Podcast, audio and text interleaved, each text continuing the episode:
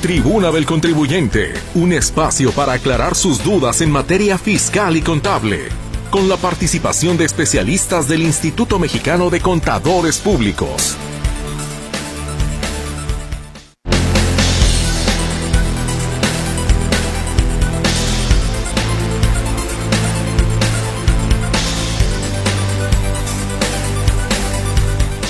Va? Muy, pero muy buenas tardes. Les saludo con muchísimo gusto en nombre de todo el equipo. Estamos en una emisión más de la Tribuna del Contribuyente. Estamos arrancando también semana.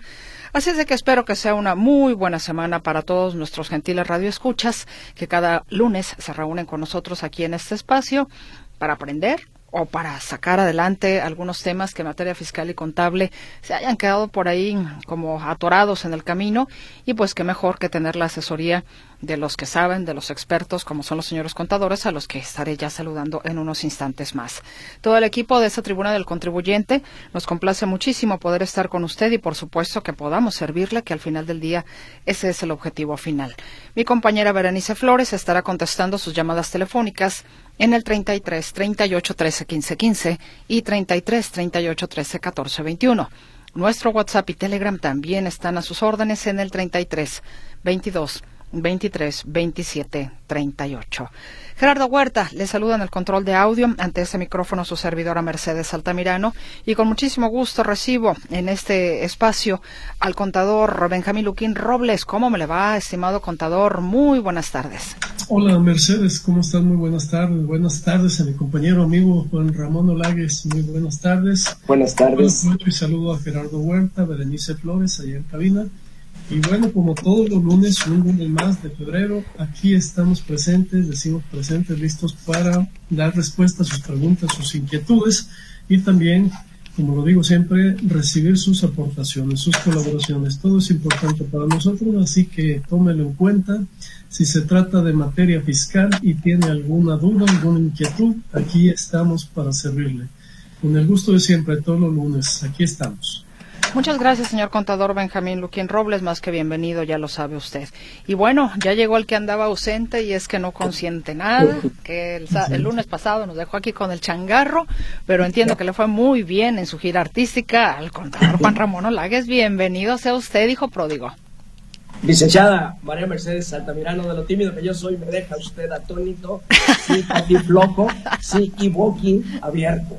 Y sí, con ese recibimiento, muchas gracias. Usted sabe que yo también los extraño bastante. Mi audiencia radiofónica, usted allá en cabina, con todo el equipo Carta Blanca, don Benjamín Luquín, muchas gracias. Sí, y deberes profesionales me hicieron, sí, este, no estar o más ausentarme el lunes pasado, pero ya sabe que como todos los lunes y el entusiasmo que siempre nos ha caracterizado, aquí estamos, sí, de nueva cuenta, para que nuestra audiencia radiofónica nos haga el favor de sentirnos y hacernos ¿sí? un tanto cuanto parte integrante de su staff de aspectos fiscales. Un saludo también para nuestros amigos los madrugadores, ¿sí? y pues como siempre y como todos los lunes aquí estaremos. Ojalá nos manden sus preguntas con oportunidad, porque en los últimos dos, tres programas anteriores el tiempo nos ha atropellado. ¿verdad? Entonces, este, para poder tener esa oportunidad de darle salida a todas sus redactadas preguntas. Perfecto, señor contador. Pues a usted bienvenido. Qué bueno que le fue muy bien. Muchas gracias. Y que ya está de nueva cuenta por aquí. Y bueno, no sé, ¿llega usted con ánimos de tener eh, nuestra gustada sección de la hojita parroquial? Pues fíjese que sí, el ánimo sí lo traigo, lo que no hay, sí son avisos parroquiales. Ah, qué caray. Ganas sí, pero avisos no. Eh, sí, penúltimo, penúltimo lunes del mes de febrero, sí. Entonces, eh, pero pues este, seguramente ya la próxima semana aquí estaremos con todos esos eventos. Perfecto. Bueno, pues déjeme decirle entonces a nuestra audiencia que el tema será la continuación del que en la semana pasada con el contador Benjamín Luquín Robles se estuvo desarrollando, que fue el plan maestro del SAT para 2024. Así es de que vamos a continuar con ese tema para que usted eh, si nos estuvo siguiendo el lunes pasado, pueda complementar esta información, sino también ya después de la pausa, a lo mejor un, breve resumen, contador Luquín, si le parece a usted pertinente, como para enganchar a la audiencia que no nos hubiera escuchado la semana pasada y pueda tener una mayor o pueda tener la continuidad al respecto. ¿Le parece? Con mucho gusto, Mercedes, con mucho gusto. Este, eh, la semana pasada iniciamos platicando de este plan maestro 2024 que da a conocer el SAT. ¿Sí? Exactamente. Y vamos a la pausa y ya regresando retomamos el tema para ahora sí que se vaya usted por la libre contador Benjamín Luquín Robles, al igual que usted, contador Olagues. Vamos entonces al corte y regresamos.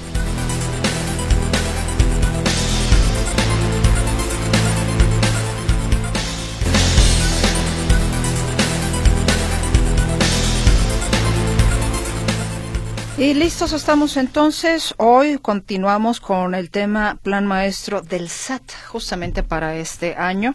la semana pasada el contador Benjamín Luquín Robles estuvo exponiendo a usted efectivamente o desglosando este plan maestro, quizás en un resumen nada más para poder enganchar a nuestros escuchas que no estuvieron con nosotros el lunes pasado y continuar con lo nuevo que aporte usted, contador Luquín, como el contador Olagues. Por favor, adelante.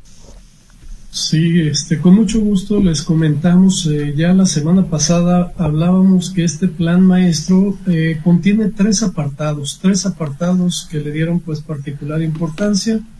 El primero de ellos, que ya lo vimos, que era atención al contribuyente, el segundo que se refiere a recaudación. Y por último un tercero y quizá más importante, el de fiscalización, es decir, cómo va a actuar el SAT en estas tres materias, ¿sí? En atención al contribuyente, en recaudación y en fiscalización. Entonces es un documento que a muchos nos asusta, debo decirlo, por el contenido y por el mensaje que encierra. Y bueno, pues vamos a ir desglosándolo. Eh, trato de hacer un resumen rapidísimo de lo que eh, contiene este documento en relación a atención al contribuyente.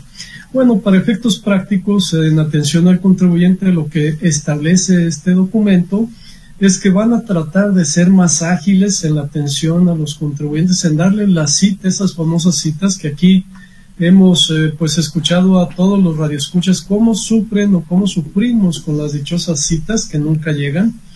Y eso pues eh, aquí pretenden ellos subsanar esas eh, pues tardanzas, esa lista de espera que no eh, exceda 10 días hábiles, es decir, que cualquier contribuyente que procure una cita, que solicite una reunión con el SAT para hacer un trámite, no pase de 10 días. Y para esto, pues estarán abiertas las 157 oficinas con que cuentan. También se habla de que habrá pues este un fomento a la cultura contributiva, es decir, eh, habrá una difusión extensa de los, a los contribuyentes de qué hacer y cómo hacer para efectos de tener un cabal cumplimiento de sus obligaciones fiscales. Eh, de igual manera, se habla que se va a robustecer el servicio para la renovación o trámite de la firma electrónica avanzada.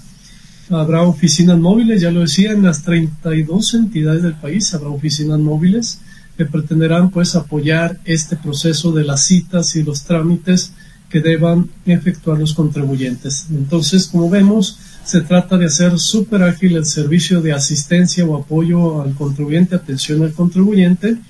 También lo harán a través de todos los medios eh, ahora digitales, ahora medios eh, electrónicos como son el Marcasat, las redes sociales y servicios digitales, el Orientasat, que es eh, un servicio telefónico, el chat uno a uno, los casos de aclaración también los harán de manera pues oportuna, rápida y con gente más preparada, con personal más preparado.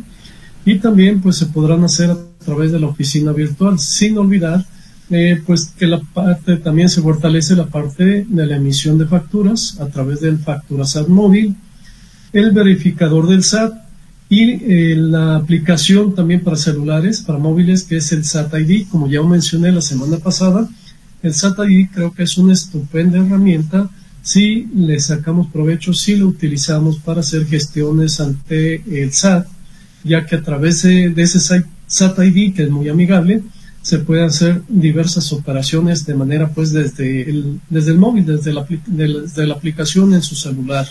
Creo que es uno de los mayores aciertos, ese SAT ID. Hay que explorarlo, hay que instalarlo en los móviles y hay que ver cómo funciona y cómo podemos aprovechar de manera óptima esta herramienta. Eh, entonces también hablan de eh, que se va a fortalecer la atención de aclaraciones y orientaciones, en relación a declaraciones y pagos. Y también habrá, como ya lo mencioné la semana pasada, eh, acciones persuasivas. Creo que la palabra persuasivo suena muy fuerte. Acciones persuasivas para promover pagos de créditos fiscales y el cumplimiento de obligaciones y vigilancia profunda. Es decir, nos van a traer muy cortitos, como ya venía sucediendo, no es novedad esto para nosotros. Decía que nos mandan recordatorios uno o dos días antes de que se vence el pago para hacer el, pago de los impuestos. Eh, nos mandan recordatorios y también nos están mandando eh, algunas diferencias, nos mandan notificación de diferencias, si nos dicen, oye, tus retenciones no coinciden con la información que yo tengo me dijiste que de acuerdo a tus eh, declaraciones o de acuerdo a los FDIs que expediste, que retuviste 20, pero nada más me declaraste 10. Explícame, tú aclárame la diferencia. Entonces eso va a seguir sucediendo, lo vamos a seguir viendo, lo vamos a seguir sufriendo y pues hay que estar muy alertas. Eso no va a disminuir, por el contrario, se va a intensificar. Eh, también la, la reactivación de certificados de sellos digitales pues será eh, ágil al momento que el contribuyente haya hecho las aclaraciones correspondientes que, por los cuales se había restringido el uso de dichos certificados, certificados de sello digital. Y bueno, eh, con todo esto, la atención al contribuyente se pretende que pueda tener una mejor, un mejor alcance, una mayor profundidad para llegar a los contribuyentes y poder estar pues atentos a cualquier omisión o cualquier situación irregular eh, que puedan tener los contribuyentes respecto al cumplimiento de sus obligaciones normales, tradicionales.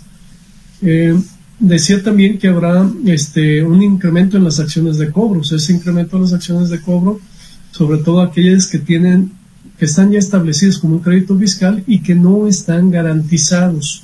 Aquí para estos efectos vale la pena señalar que de acuerdo a una modificación que se realizó en 2022 al Código Fiscal de la Federación, específicamente en el artículo 141 del dicho código, se establece que ya no se pueden garantizar créditos fiscales con intangibles, así como tampoco con terrenos que no se encuentren en la zona urbana, es decir, terrenos que se encuentran en áreas rurales no podrán constituirse como garantía en caso de un crédito fiscal, así como tampoco el caso de intangibles como podría ser las marcas o ese tipo de bienes, no podrán constituir garantía para crédito fiscal. Entonces hay que tomarlo muy en cuenta.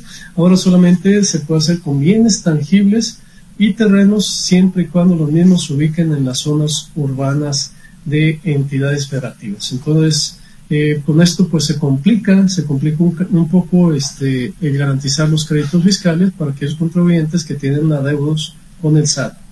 También habrá una coordinación fiscal con entidades federativas para incrementar las auditorías y operativos de fiscalización y cobros de deudas fiscales. Esto quiere decir que el SAT, a través de los convenios de colaboración que tiene con los estados, les va a pasar pues la chamba de fiscalizar a los contribuyentes. Generalmente esto lo hacen con los contribuyentes pequeños, como en este caso los reciclos. Evidentemente que esta chamba no le va a gustar a las entidades federativas porque estamos en procesos electorales, entonces es una chamba muy poco deseable, sobre todo este que puede molestar a los contribuyentes y finalmente pues son los electores, son los votantes, ¿no? Entonces vamos a ver qué pasa con las entidades federativas si le entran al quite con esta fiscalización que va, insisto, dirigido pues a contribuyentes de mediana capacidad administrativa para abajo y que puede ser una molestia para los mismos. Eh, este, bueno, esto es así a grandes rasgos lo que vimos la semana pasada en las eh, acciones de eh, atención al contribuyente y también las acciones de recaudación. Entonces, si les parece bien, le paso el micrófono a mi compañero, amigo, este, eh, Juan Ramón Olagues, para que nos hable del tema de fiscalización. Es decir, le dejo la parte fea, la parte que todos nos espanta. Entonces, ahí le va mi amigo. Cachela, cantador. Sí, más, más calurosa bienvenida de, mi regreso no puedo entrar, sí, con las buenas intenciones de usted, pero ni hablar, pues a, la vida sí es, ¿verdad? Al perro siempre más flaco se le han cargado malas pulgas. Hombre, usted tiene mano izquierda y derecha para poder este, platicarnos esto y que no nos sintamos tan feo. Bien, este, este programa, este programa de fiscalización profunda que le llama la autoridad, sí, voy a regresarme un poquito a lo que Benjamín Luquín sí, y un servidor licenciado María Mercedes charlamos desde el mes de noviembre pasado y prácticamente en la publicación ya del paquete económico sobre la ley de ingresos de la federación. En esa ley de ingresos de la federación analizamos perfectamente que la ley de ingresos tiene conceptos tributarios y no tributarios. De los conceptos tributarios se advirtió y platicamos profundamente que en el primer renglón de los impuestos tributarios, que es el impuesto sobre la renta, trae para este año un incremento de 198 mil millones de millones de pesos en ISR.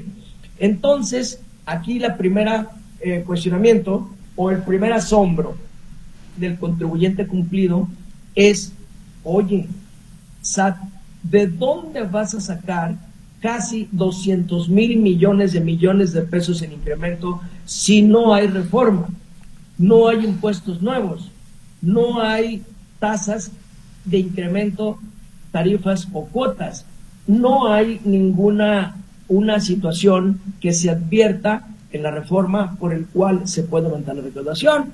Entonces, ¿sí? ¿dónde está la bolita mágica o dónde está la parte oculta y de dónde van a salir esos casi 200 mil millones de pesos, 200 mil millones de millones de pesos. Bien, van a salir del bolsillo del contribuyente cumplido con sí, la sobrefiscalización del ataque al patrimonio del contribuyente, repito muchas veces y no me cansaré de repetirlo, al contribuyente cumplido que no le cumple la autoridad, porque el diferente cumplido ya está pagando impuestos, ya está con un RPC, ya está con un domicilio fiscal, ya está con una I-firma, ya está con una firma electrónica avanzada, ya está en el radar específico del SAT con todas sus obligaciones. Agobiado, sí, totalmente este, falta de oxigenación, el contribuyente está recibiendo y va a recibir más porque este plan de fiscalización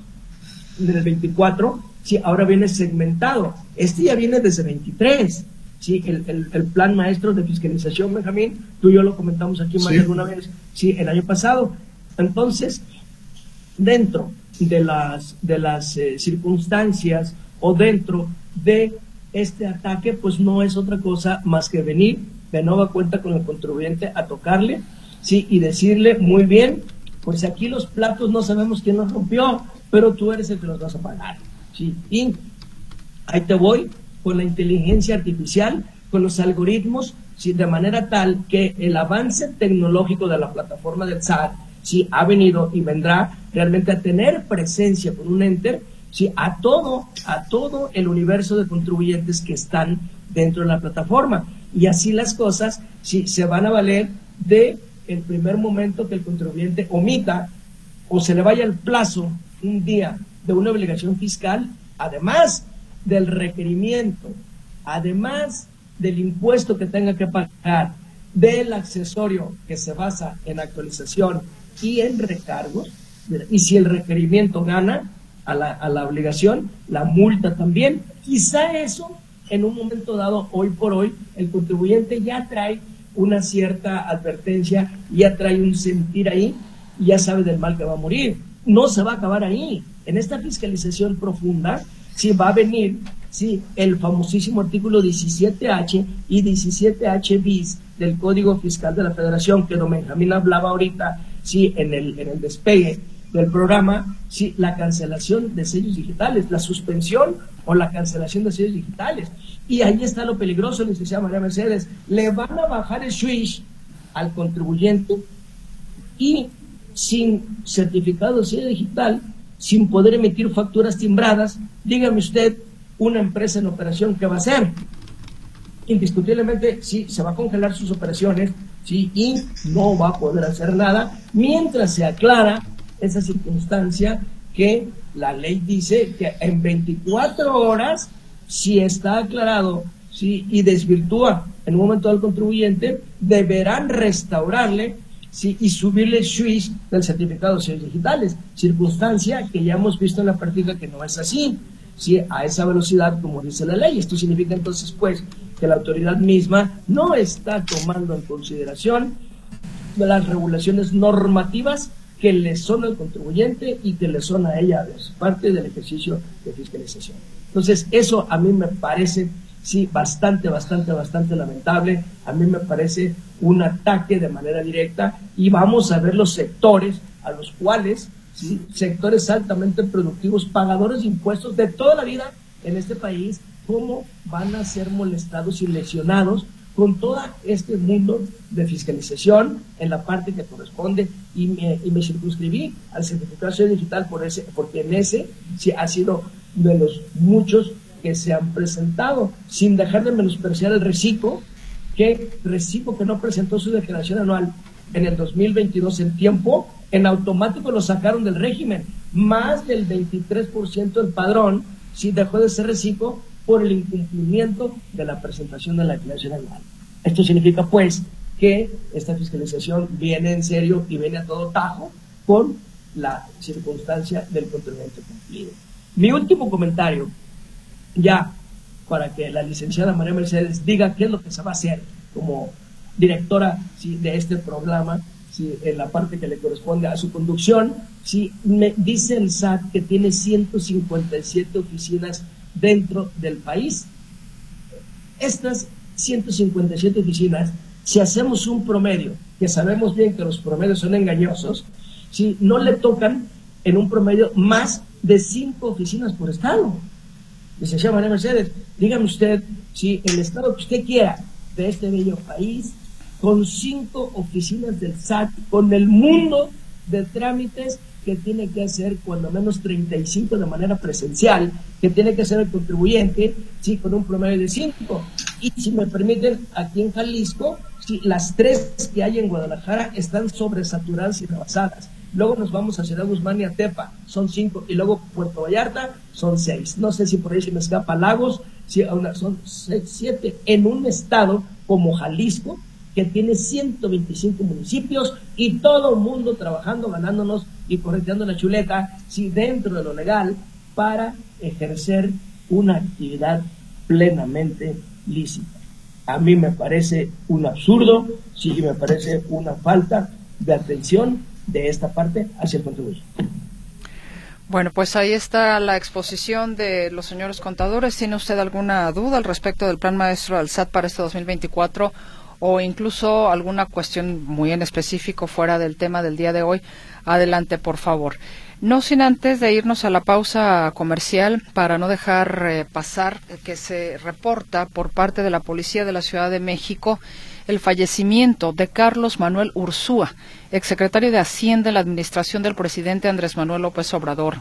El exfuncionario fue hallado en su domicilio en la colonia San Jerónimo y de manera extraoficial trasciende que el exsecretario de Hacienda, el primero de López Obrador, murió en el interior de su domicilio al caer de las escaleras.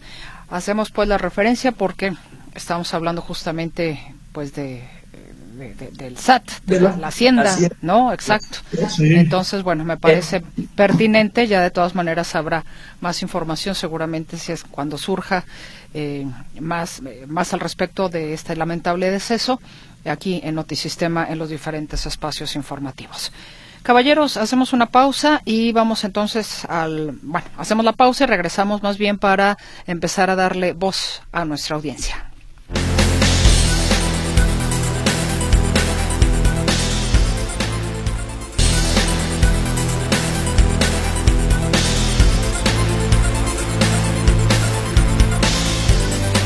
Estamos de regreso, ahora sí para empezar con las preguntas de nuestra audiencia, que ya hay bastantes para los señores contadores, Juan Ramón Olagues y Benjamín Luquín Robles. Así es de que iniciamos.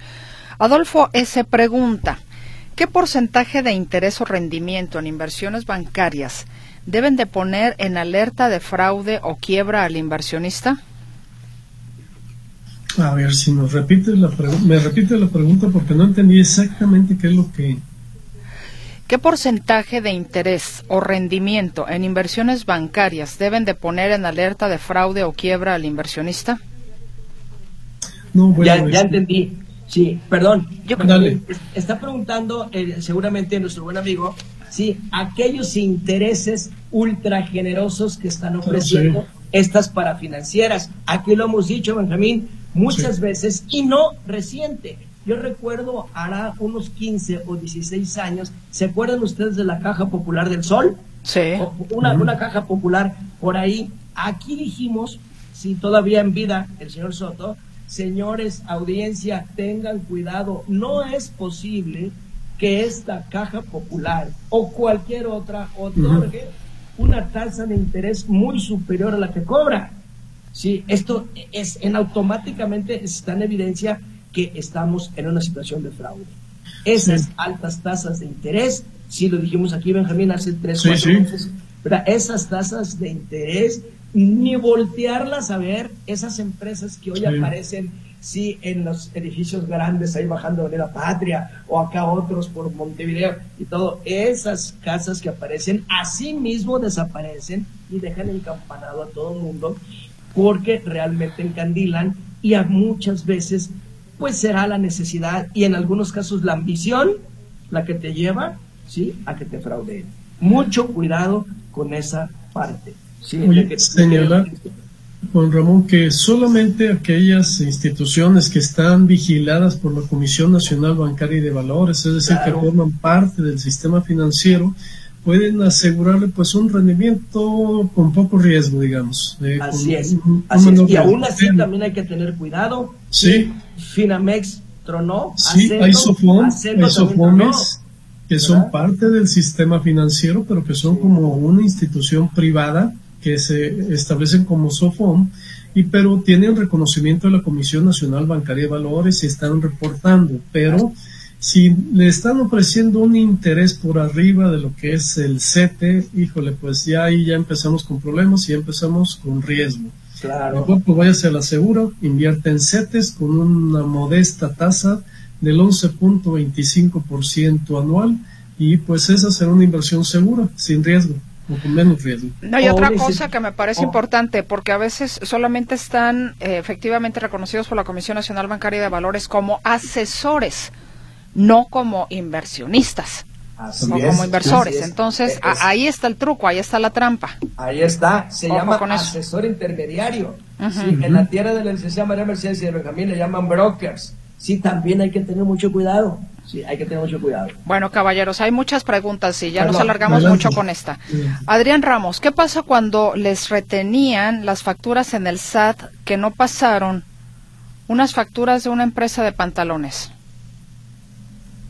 Ah, caray, no, No, estoy caso, entendiendo. Sí. Veré, no, las- no, no, no sé si nos la... pudiera, nos Sí. pudiera ser más concreto. Replantearla, por Eh, eh, favor. En su, en su pregunta, ¿verdad? Sí, adelante. Salvador Ramírez, este año es obligatorio declarar RIF. Tiene que ser todo a través de mi contabilidad. Saludos. Sí, mis cuentas, mi contabilidad. Mis cuentas, mi contabilidad. Y, y todo lo hará el SAT, ¿verdad? Buenas tardes, soy Alberto Navarro, soy persona moral y mi consulta es la siguiente. Si hago o me hacen una factura con modo de pago, pues en el mes de febrero y me la pagan o la pago en marzo, ¿se tiene que cancelar esa factura o qué se hace en esos casos? Habrá que ver cómo fue expedida esta factura, si fue PV, pago en una exhibición, esa factura sí debe cancelarse y debe emitirse una nueva. Si es que no se pagó, si es que no se pagó en el mes. Si es que no se pagó en el mes, sí es correcto. Si la factura dice pago por definir PPD, entonces lo que procede es que le emitan un complemento si es que su pago es en el mes siguiente al que se emitió. Raúl Gómez, me llegó un aviso en mi buzón tributario. El comunicado me informa que tengo pendientes de presentar retenciones de salarios por los ejercicios 2020 y 2021, mas no sé cuál es la ruta para su presentación en la página del SAT, ya que no contempla estos ejercicios. ¿Qué me recomiendan hacer o cómo llego a su presentación de estas retenciones?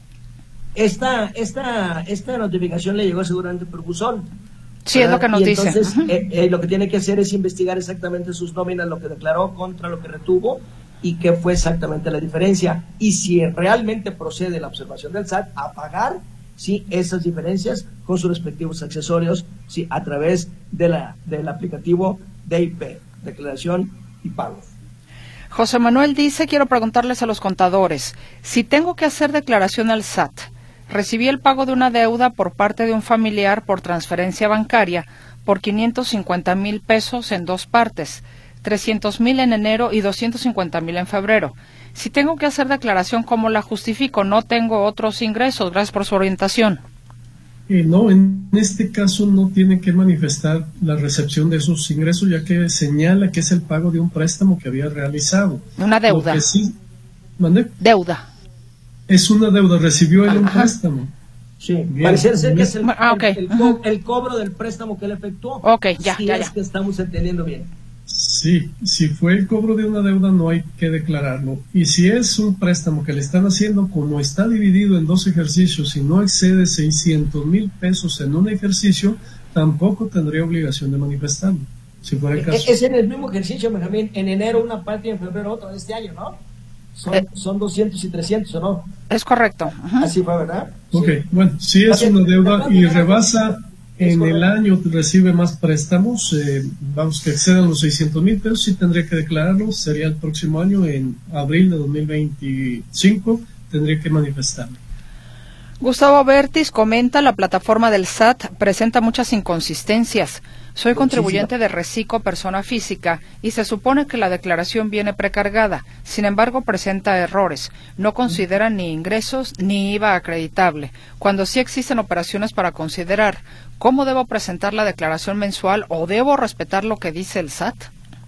Mire, Gustavo, no es el caso nada más de Recico todos los contribuyentes, personas físicas y morales, incluso para la presentación de la declaración anual, que ya muchos contribuyentes de personas morales ya están listos y ya quieren eh, cumplir esa obligación, no se ha podido. Si el primer problema que presenta es poder entrar y accesar a la página.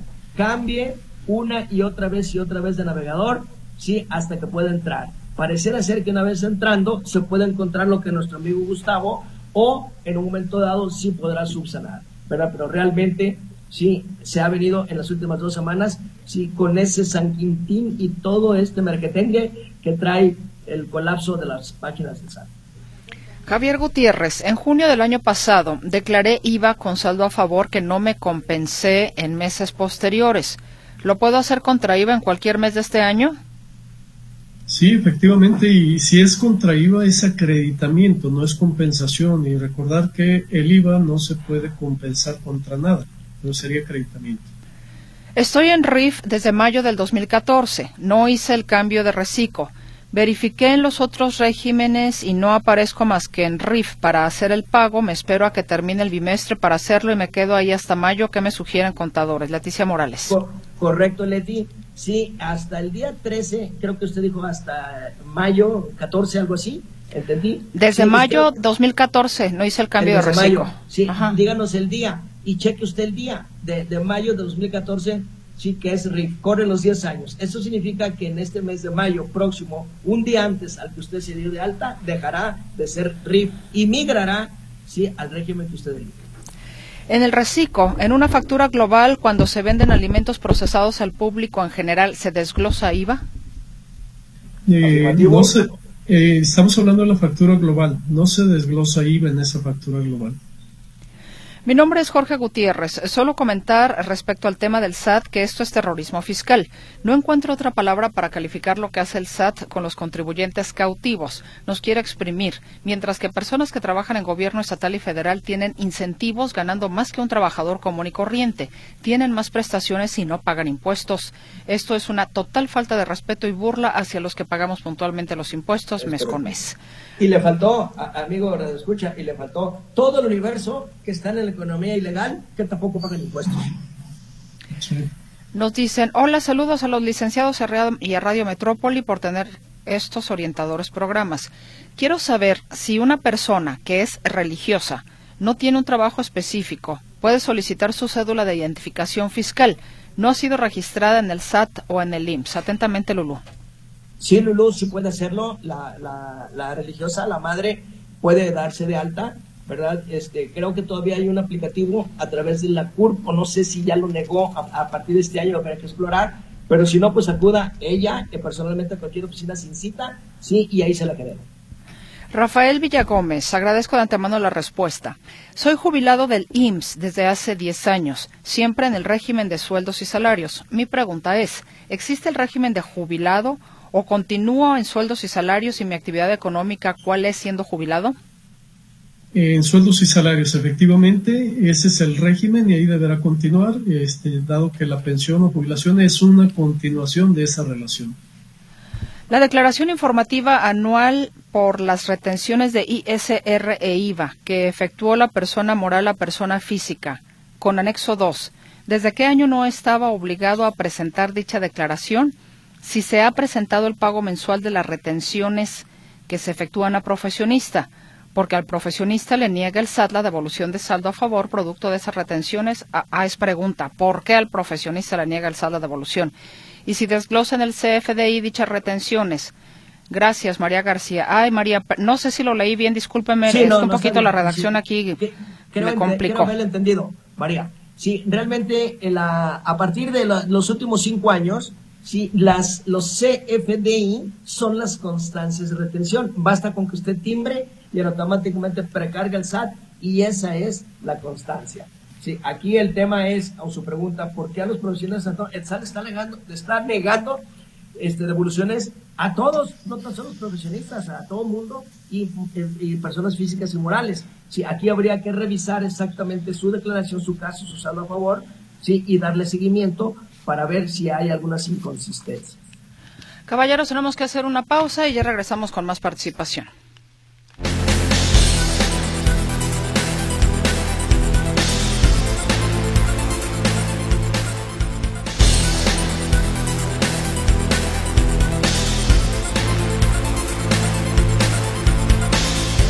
Continuamos con más preguntas de nuestra audiencia para los señores contadores. Adrián Ramos, ¿qué pasa cuando te retienen las facturas en el SAT? Son facturas conseguidas, no las quiere pasar Hacienda, pero son legales. Pero, a ver, es que eso que nos dicen no, no, no existe, que retenga el SAT facturas, no. Más bien, el SAT lo que hace es listar a los proveedores de facturas de operaciones inexistentes, descalificarlos. Y entonces lo que hace el SAT es decir, si alguien tiene operaciones con esos eh, prestadores de servicio, proveedores, pues desconocer esas erogaciones, esas deducciones y los acreditamientos de IVA. Son los cerdos y los. María Sánchez, estoy en Recico. Yo podía hacer mis facturas en mis cuentas. De repente ya no se pudo. Eh, decía acceso denegado. ¿Qué significaba estar en mis cuentas y ahora ya no estar en mis cuentas? Beneficios y obligaciones lo que pasa es que la página del SAT está colapsada, María. Si cambia de navegador, procura entrar a ver si tiene suerte y ahí le va a aparecer toda la normalidad. Antonio Loera, soy régimen de incorporación fiscal y yo cada bimestre consulto las facturas de ingresos, egresos, el total lo declaro en mis cuentas y estoy bien así. ¿Lo puedo seguir haciendo así para el 2024? Saco el total de mis facturas de ingresos o egresos. Sí, correcto, es, es correcto y es una buena práctica. ¿Qué tratamiento o repercusión fiscal hay en una persona informal, sin régimen empresarial, que saque una de esas famosas tarjetas SPIN de OXO, donde puede recibir y pagar transferencias? ¿Es fiscalizable? Por supuesto, si tarde que temprano a esa persona el destino la va a alcanzar, ya lo verá, con el plan maestro de fiscalización. ¿Qué puedo hacer en el pago provisional del mes de diciembre? Aún no se refleja el pago del mes de noviembre y no está sumando a favor mío el ISR. ¿Qué hago?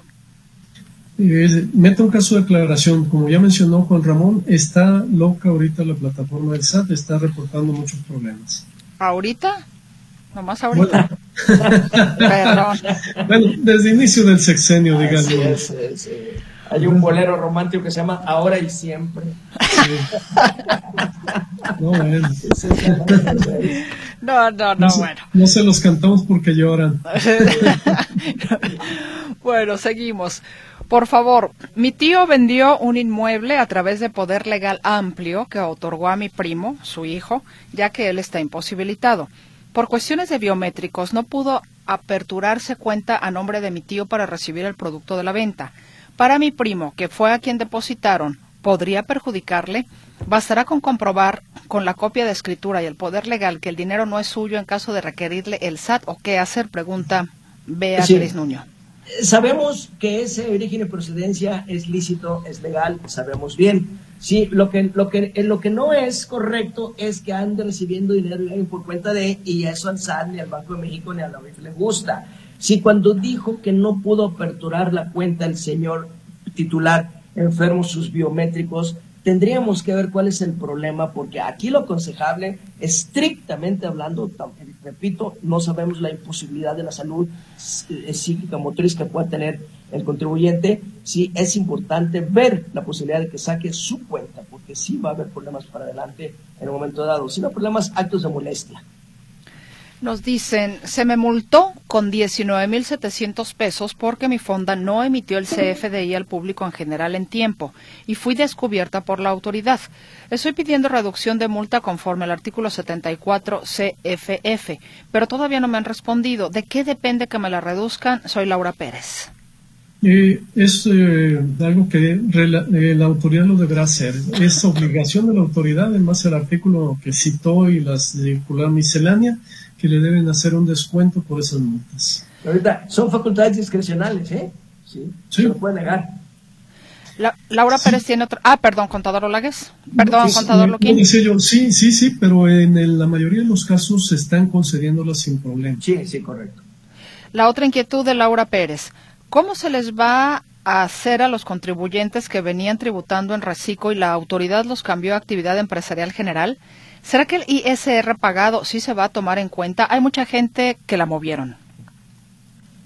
Sí, efectivamente, hay un cambio, este, como ya mencionó Juan Ramón, al treinta y tantos por ciento, una tercera parte de los reciclos de, los bajaron a la actividad empresarial general.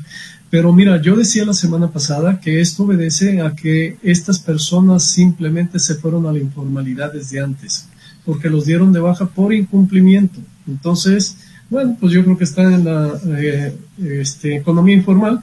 Y si eh, se adaptaron, si siguen en la economía formal, pues ni modo, van a tener que hacer pagos provisionales mes a mes y los podrán ir acreditando contra lo que vaya resultando. Nos dicen tributo en el régimen de sueldos y salarios, así como en reciclo con la actividad de siembra, cultivo y cosecha de agave o maguey tequilero.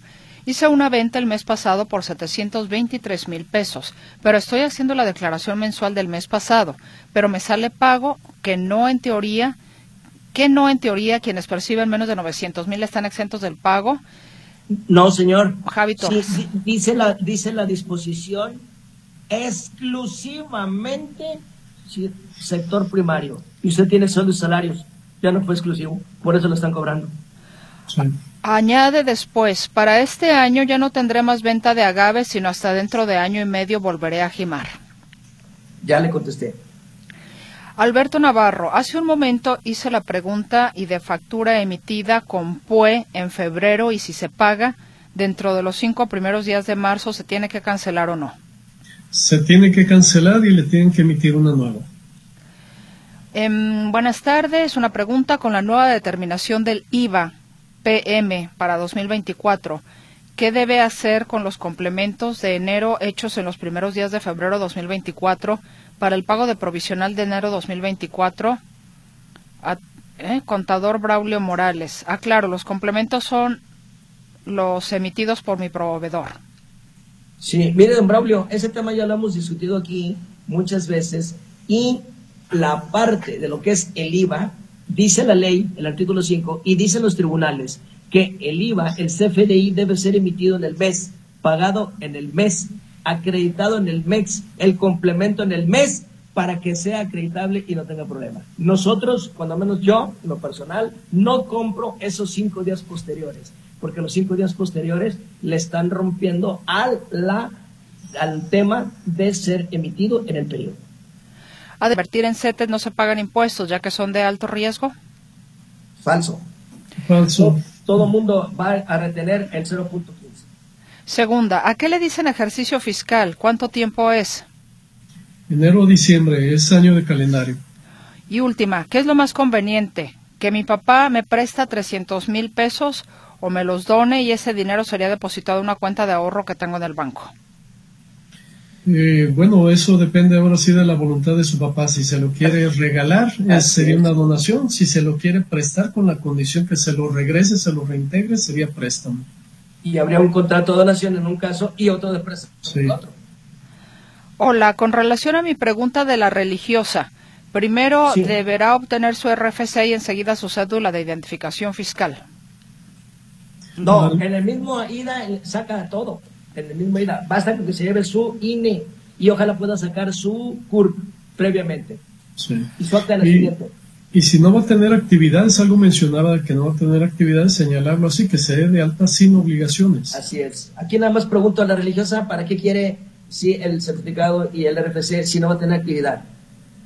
Ok. Es, es, una pregunta. Inquietud. Por favor, ¿podrían indicarme el fundamento para no desglosar IVA en reciclo, factura global de alimentos procesados? Gracias. Ah, es en la circular miscelánea, nada más que bueno, ahorita no tenemos así a la mano la, regla específica. La, buscamos y, si nos da tiempo, con todo gusto le, pasamos el fundamento a ver si alcanza el tiempo. Los que tienen ingresos por criptomonedas, ¿el SAT la puede fiscalizar o se debe declarar? Está muy difícil. Este, estas operaciones, como no son a través del sistema financiero, no son detectables todavía por la plataforma del SAT, este, a menos que eh, vincule las salidas de ese recurso de las cuentas bancarias del usuario, de quien compra estas monedas, y pues de ahí sí puede determinar algunos movimientos. Y el tratamiento fiscal de los bitcoins o criptomonedas está muy en tela de juicio. Sí, no está definido. Mis respetos para el contador Olagues. Sin embargo, no me gusta que diga que los reciclos que los reciclo no ocupan un contador cuando de antemano los que nos dedicamos a esta profesión sabemos que sí necesitan dicho contador precisamente porque hasta para poner un cero hay que saber dónde y la razón de ser, solo como comentario de un servidor. ¿Cómo se llama nuestro amigo? Es la misma persona que preguntaba por lo de las famosas tarjetas Spin de Oxo, pero no deja nombre. Correcto, jamás Juan Ramón Olagues y Benjamín Luquín aquí hemos dicho que algún contribuyente no necesita contador. Jamás. Yo me atrevería a decir, en el caso de los reciclos, no necesitan un contador, necesitan dos o tres. Así es, y un informático. ¿verdad? Jamás, no sé de dónde sale eso, ¿eh? Eso lo único que lo ha dicho es la autoridad y fue esta Raquel Sánchez Buenrostro. Raquel Buenrostro, sí. Georgina Montaño, en este programa que escucho me siento agredida porque puntualmente he pagado mis impuestos desde hace 30 años. Al escuchar este programa me siento paniqueada y miedo al SAT. Sí, nosotros no tenemos la culpa. La culpa la tiene su diputado porque usted votó, que es el que no la está defendiendo en el Congreso de la Unión, y es el que le está mandando y aprobando todo al SAT. Y este plan maestro y documentos que hemos de alguna manera difundido, pues esa es la intención, ¿no? Meter un poco miedo. Así es, nosotros únicamente lo que estamos haciendo es vertir, comentar lo que la ley dice. Una duda, si una persona física sin actividad, no registrado en el SAT, recibe dinero varias veces al año por parientes que viven en Estados Unidos. Cuando esos parientes visitan México, ese dinero lo ponen a nombre de esa persona y lo recogen para posteriormente entregárselos a sus parientes ya estando aquí. Esto por la cantidad de efectivo que no pueden cargar en el transporte aéreo. Hace un mes ya me empezaron a pedir datos porque estaba recibiendo demasiado, demasiado dinero según ellos. Los importes no rebasan los 100 mil pesos anuales. ¿Puedo tener alguna repercusión con el SAT? pues dice que ya lo, ya lo, están, ya lo están cuestionando. ¿verdad? Yo, yo no veo la razón de la triangulación, Benjamín, licenciada María Mercedes. Hemos dicho aquí, si yo estoy en Estados Unidos, voy en trabajo y tengo a mi mamá aquí en México, ¿por qué no busco la manera que directamente mi mamá si le vaya ese importe? Finalmente, allá en Estados Unidos, ese dinero que viene es transparente, ya pagó impuestos allá. La, venta perdón, la venta de alimentos graba tasa 0% y si se consume en restaurante graba el 16%, nos dice una persona. ¿Es correcto? ¿Es correcto? Es correcto. A ver, nos dice la persona que se había comunicado, el contador Braulio Morales, hablando sobre los complementos. Braulio, dice, cinco días, sí. Perdón, que no era acreditable mientras tanto no se presente la declaración o solo era un criterio no válido. ¿Se refiere al IVA? Ajá, con la nueva determinación del IVA PM para 2024, ¿qué debe hacer con los complementos de enero hechos en los primeros días de febrero de 2024 para el pago de provisional de enero de 2024? Esa respuesta ya se la contestamos, don Braulio. Sí, ya se la contesté yo. Bueno, añadió no esta Su duda. Lástima que el tiempo ya no va, ya no va, pero, pero ya le contesté. Don Alfredo Torres Manzano manda saludos también a los señores contadores y una servidora. Muchas gracias. Y bueno, efectivamente se nos terminó el tiempo. Gracias a ambos señores contadores. Juan Ramón Olagues, muchísimas gracias, muy amable. Muchas gracias y buenas tardes. Gracias por la invitación. Contador Benjamín Lupín Robles, muchas gracias. Y gracias a usted por el favor de su escucha. Que tenga una gran semana y si nos permite, aquí estaremos de nueva cuenta con usted el próximo lunes en una emisión más de la Tribuna del Contribuyente. Hasta entonces.